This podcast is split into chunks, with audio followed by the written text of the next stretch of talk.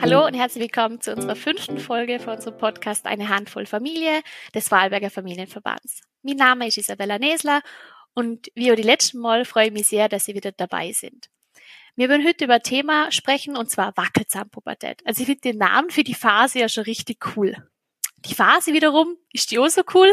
Ja, da reden wir jetzt drüber. Auf jeden Fall ist es spannend und ich glaube, das ist ja wahrscheinlich jede Entwicklungsphase. Jede Entwicklungsphase von der Kinder hat so was Spannendes und Interessantes für sich.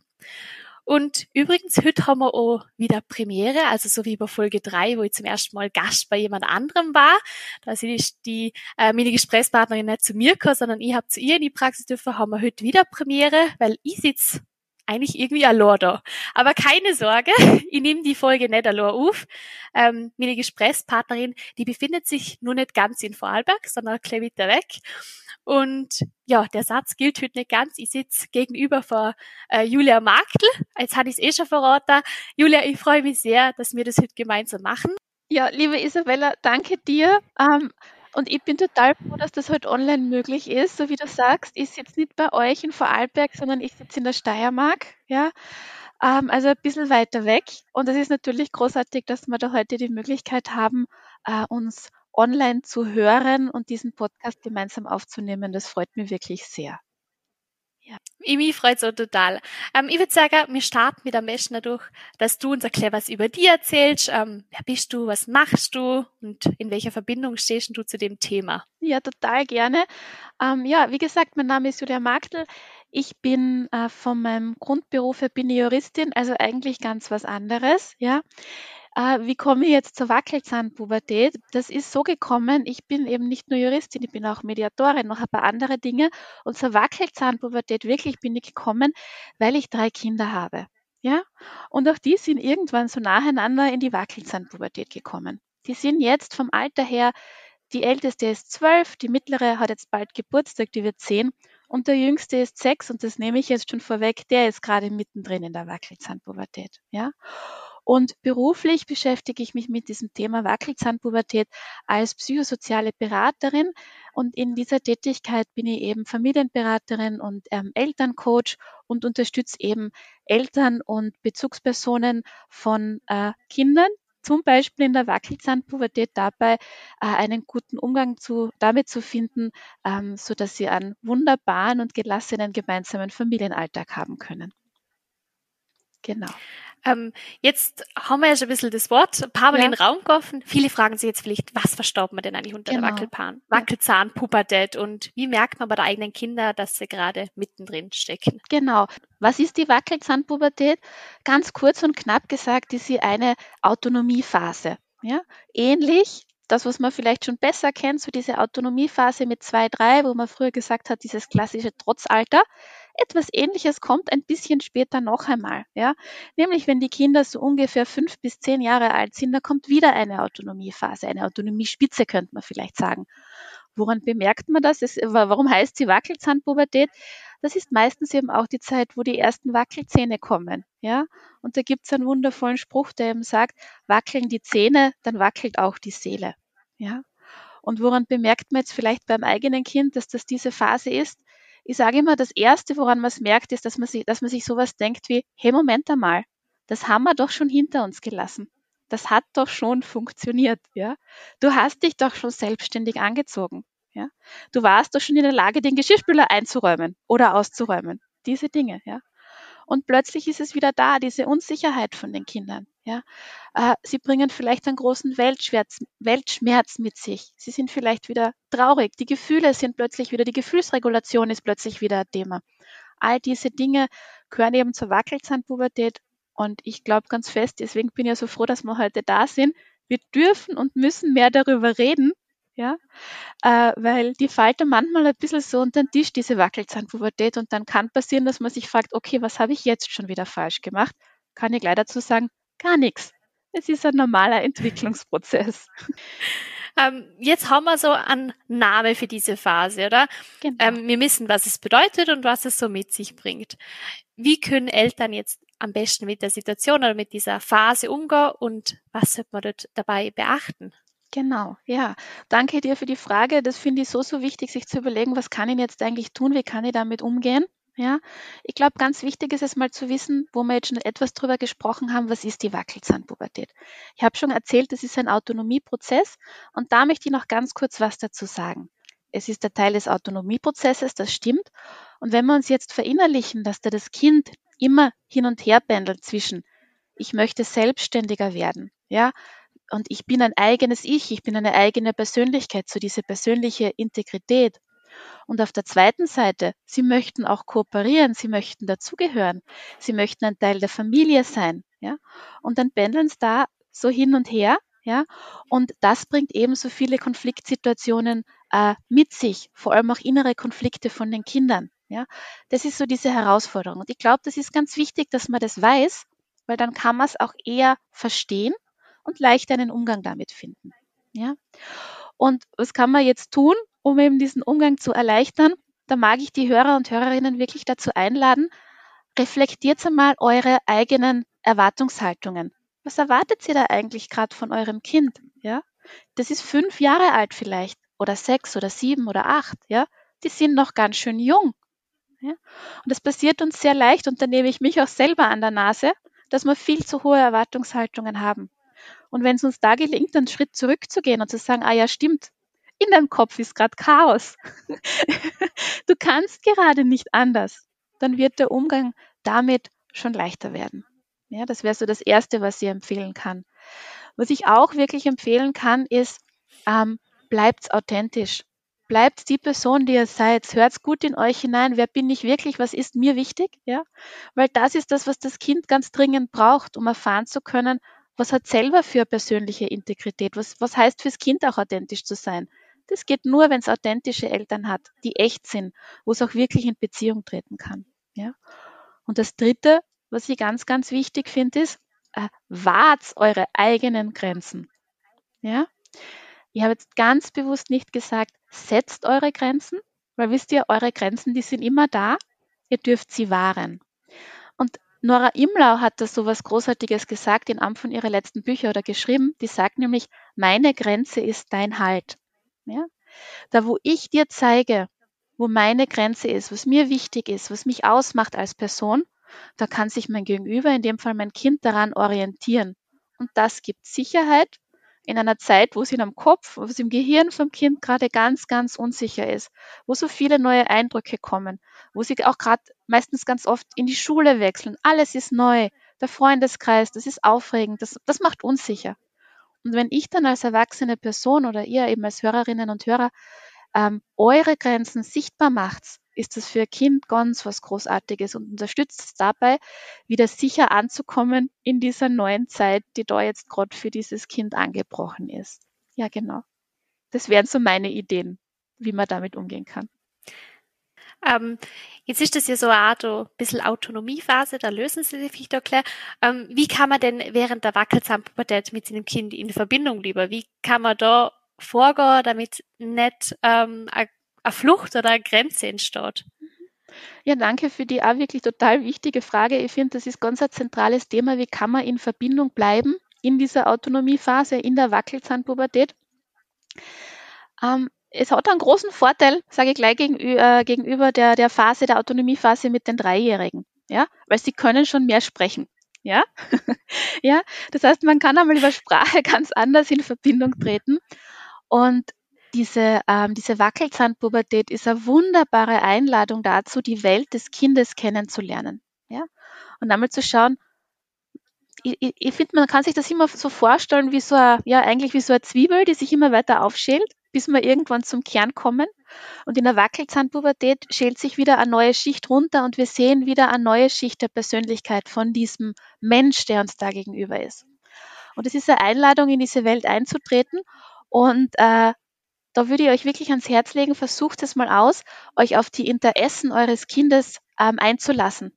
Was interessiert dich denn jetzt gerade? Ja? Was ist dir jetzt gerade wichtig? Ja? Und ähm, das ist etwas, was wunderbar eine Verbindung herstellt, dieses ganz echte, aufrichtige Interesse. Ja, ich nehme jetzt mich als Beispiel, so wie ich gerne über die Wackelzahnpubertät rede. Ich liebe das ja, es ist so ein tolles Thema, ja, und das fühlt sich so großartig an. Also da, da kann ich nur strahlen. Ah, und genauso geht es auch eurem Kind oder euren Kindern, wenn sie euch was erzählen dürfen, was sie vielleicht gerade gern lesen, was, was in der Schule so los ist, was mit den Freunden los ist, diese ganzen Dinge, ja, oder was sie gern machen. Das ist ganz was Tolles. Und etwas Zweites, was auch hilft, in Verbindung zu bleiben, ist dieses gemeinsame Tun. Etwas gemeinsam machen. Also nicht nur die Interessen sich anhören, sondern etwas gemeinsam zu machen. Und äh, da ist auch wieder, Sie sind ein bisschen älter, man kann schon viel mehr Dinge gemeinsam tun. Und da wäre auch von mir wirklich, das war etwas, das hat für mich persönlich ganz viel verändert, den Zugang zu verändern, zu sagen, nicht nur wir tun irgendetwas gemeinsam, weil man weiß ja nicht, man muss jetzt mit Kindern basteln oder, oder draußen sein, was auch immer, sondern macht das mit den Kindern gemeinsam, was ihr auch gerne selber tut. Ja? Auch da wieder ein Beispiel von mir, ja. Ähm, das kann sowas sein wie, ich mal zum Beispiel total gern mit Aquarellfarben. Da setze ich mich mit, mittlerweile hin und die Kinder setzen sich dazu und wir machen das gemeinsam. Ja? Oder wir kochen gemeinsam ähm, oder wir planen gemeinsam einen Ausflug. So dieses gemeinsame Tun, das stärkt die Verbindung. Weil was nämlich mit der Wackelzahnpubertät auch mitkommt, es ist ja Autonomiephase. Die Kinder werden selbstständiger. Sie können mehr. Sie können auch mehr Verantwortung übernehmen. Ja? Und darauf darf man sich wirklich einladen, äh, einlassen, Entschuldigung, darauf darf man sich wirklich einlassen und dieses erweiterte Vertrauen, dass da immer mehr auch, äh, ja, immer mehr Vertrauen dem Kind gegen, also entgegengebracht wird und ihm immer mehr auch zugetraut wird. Dieses Zutrauen ist es eigentlich, ja. Das stärkt die Verbindung ungemein und das stärkt auch den Selbstwert des Kindes. Ja. Mhm. Es, es gibt viel, was man tun kann als Eltern. Es hört sich aber so an, man muss so dran arbeiten. Also es funktioniert es funktioniert, aber damit es leicht funktioniert und gut funktioniert, muss man was tun. Das ist die, die Frage, ja, wird's denn noch irgendwann wieder leichter? funktioniert es wieder irgendwann von selber? Ja, ich verstehe, dass das eine wichtige Frage ist. ja, ja, das mag ich wirklich vorwegnehmen. Das kann ich so pauschalisieren. Das mache ich selten, aber da traue ich mich sagen, ja, es wird wieder leichter. Es kommen wieder ruhigere Gewässer. Ja, es kommen ruhigere Phasen. Ähm, man spielt sich wieder ein, man hat sich wieder neu kennengelernt in dieser neuen Zeit, ja, und es wird wieder leichter. Es wird anders, als es vorher war, ja, nur da darf man wirklich den Horizont aufmachen und schauen, ah, wer bist du jetzt, ja, wer bist du jetzt, was hast du Neues gelernt, was bringst du Neues mit und ich verspreche euch, das ist total spannend und wunderschön und bereichert dann einfach zu sehen, wie sich die Kinder ja immer weiter, wie sie halt immer weiter wachsen und immer selbstständiger werden. Und ja, es wird leichter. Ja. aber so ist das eigentlich mit den meisten Phasen, oder? Es gibt halt eine Zeit, die ist dann äh, nicht so einfach, aber da kommt dann im Anschluss dann dafür die Zeit, wo es dann ha, wieder einfach funktioniert, oder? Es, absolut, so ist es halt. Absolut. Ich würde ich würd sagen, das ist wirklich mit den meisten, wenn nicht sogar mit allen Phasen so, ja. Und das ist auch, wenn wir ehrlich sind, später als Erwachsener so. Wenn wir zum Beispiel einen neuen Job starten, das ist am Anfang auch furchtbar aufregend. Ja, wie werden die Kollegen sein, die Kolleginnen? Oh Gott, kann ich das überhaupt, was da, was ich, was ich versprochen habe, dass ich machen kann? Ja, dann lerne ich was Neues. ja, also das ist ganz ähnlich. Wir kennen diese, wir machen diese Erfahrung ständig. Ja, oder wenn ich ein neues Hobby starte. Ja, natürlich. Viele von uns, ich weiß nicht, wie es dir geht, Isabella, ich bin schon so, wenn ich ein neues Hobby starte, ich würde es gern schon können. Ja. ja. die Lernphase ist gar nicht immer so toll, ja? ja. ja. Sie ist anstrengend und sie kostet Energie. Und wenn man als, wenn man im Alltag eh schon viel zu tun hat, man hat vielleicht äh, den eigenen Job noch, der Partner hat einen eigenen Job, da hat man die Partnerschaft, dann hat doch eigentlich alles jetzt ganz gut funktioniert und dann kommt da so eine Phase, wo dann doch nochmal grätscht, oder? Absolut, genau so ist es und das kann ich wirklich verstehen, wenn man sich denkt, na das habe ich jetzt auch noch gebraucht. ja, ja. da kann ich mitbringen, ja, das hat man gebraucht, das gehört dazu. Das haben, haben auch wir als Kinder haben diese Autonomiephase gehabt, ja. Und es ist manchmal wirklich anstrengend und herausfordernd. Umso schöner ist es zu wissen, es wird wieder leichter. Ja, genau. Ja. Ähm, kannst du vielleicht da denn noch so ein paar Alltagstipps mitgeben für die Eltern da draußen, so gebündelt, was, was funktioniert, was kann man tun, keine Ahnung. ja, ähm, sehr gerne, das kann ich sehr gerne tun. Äh, ein paar Alltags Alltagstipps. Mein allererster Tipp ist, ihr macht es schon total richtig, weil ihr hört euch heute diesen Podcast an. Ja, weil was macht dieser Podcast? Das ist ein ganz wichtiges Anliegen für mich, der normalisiert. Es ist normal, dass es diese Wackelzahnpubertät gibt und dass die anstrengend ist. Und da möchte ich anknüpfen mit einem weiteren Tipp. Tauscht euch aus. Ja, redet mit Eltern und mit Bezugspersonen von ähnlich alten Kindern und ich verspreche euch, denen geht's ähnlich ihr seid nicht allein, ja? Wirklich, es haben alle ähnliche, Voraus, äh, ähnliche Herausforderungen. Die Phase hat jedes Kind, das, das gehört dazu zur Entwicklung, die ist wichtig und die ist anstrengend. Tauscht euch aus. Äh, ich finde immer damit zu bedenken, äh, im, wenn die Kinder jünger sind, gibt's Krabbelgruppen und ähnliches, da tauscht man sich automatisch aus. Gibt's in der Wackelzahnpubertät wenig. Also wirklich der erste Tipp, tauscht euch aus. Ja? Der zweite Tipp, äh, versucht euch an einem Perspektivenwechsel. Ja? Äh, wer schon beim Webinar von mir war, weiß, das kommt immer wieder, weil es so wichtig ist. Versucht euch einfach mal reinzudenken, kann ich mein Kind irgendwie verstehen? Ich muss es nicht richtig finden, aber kann ich es verstehen in irgendeiner Welt, dass das gerade herausfordernd ist. Ja? Dazu habt ihr heute ein bisschen ein Wissen gekriegt, was euch dabei unterstützen darf. Und ähm, der dritte Tipp wäre, seid authentisch. Ja? Ihr müsst es nicht aushalten, ihr müsst es nicht gut finden, bleibt authentisch, so wie ihr seid. Und dann seid wieder bei dem Thema, euer Kind lernt euch wirklich kennen und traut sich auch zu, selber authentisch zu sein. Ja? Also nochmal gebündelt diese drei Tipps von mir. Tauscht euch aus, geht in den Austausch, ja. Dann ähm, versucht den Perspektivenwechsel, könnt ihr es irgendwie nachvollziehen, wie es eurem Kind gerade geht. Denkt an euer Pubertät, wenn die Wackelzahnpubertät zu weit weg ist. Ja, die Pubertät haben wir noch ein bisschen präsenter. Und das dritte ist, Seid authentisch und lebt ein authentisches Familienleben, so wie es für euch und eurer Familie passt. Total schöner Abschluss vor dem Podcast, Julia. Ähm, und ich glaube, am Schluss ist immer ganz praktisch, wenn man nochmal einfach ein paar Tipps an die Hand kriegt, wo man was, ähm, die kann man so anwenden und die helfen vielleicht in der Situation, wenn man dann gerade mal überfordert ist und denkt, ja. puh, das ist jetzt anstrengend. Mhm. Und dann, dann nimmt man sich die drei Tipps zur Hand und denkt, ja, aber anderen Gott's gleich. Ich kann mich, ich kann ja, jeder muss es durchmachen, oder? Die Mann, bei den On ist Pflicht Gott so mehr vorbei und man merkt sich gar nicht so extrem und bei manchen ist es wahrscheinlich sehr, sehr präsent. Aber ich glaube, das ist bei jeder Phase so. Und ja, ich möchte mich sehr, sehr bei dir bedanken für die tollen Tipps und Tricks, die du uns anhand hast, für das Wissen, die du, das du mit uns geteilt hast und dass du dir die noch hast, die heute online mit mir zum Treffen, wieder auf dem Online-Weg, aber es macht mit dir immer super viel Spaß. Ich freue mich auch weiterhin auf die anderen Webinare, die wir sicher auch wieder durchführen werden und die immer so super ankommen. Und ja, vielen, vielen Dank. Ja, danke dir, Isabella, auch jetzt für die ganz, ganz netten Worte. Ich fühle mich immer so wohl, wenn wir uns online treffen. Ja, das ist total nett. Hat mir ganz, ganz viel Spaß gemacht, jetzt diesen Podcast mit dir aufzunehmen äh, und für die lieben Hörerinnen und Hörer eben aufzunehmen. Und ja, ich freue mich, wenn wir uns wieder mal sehen und hören. Dankeschön.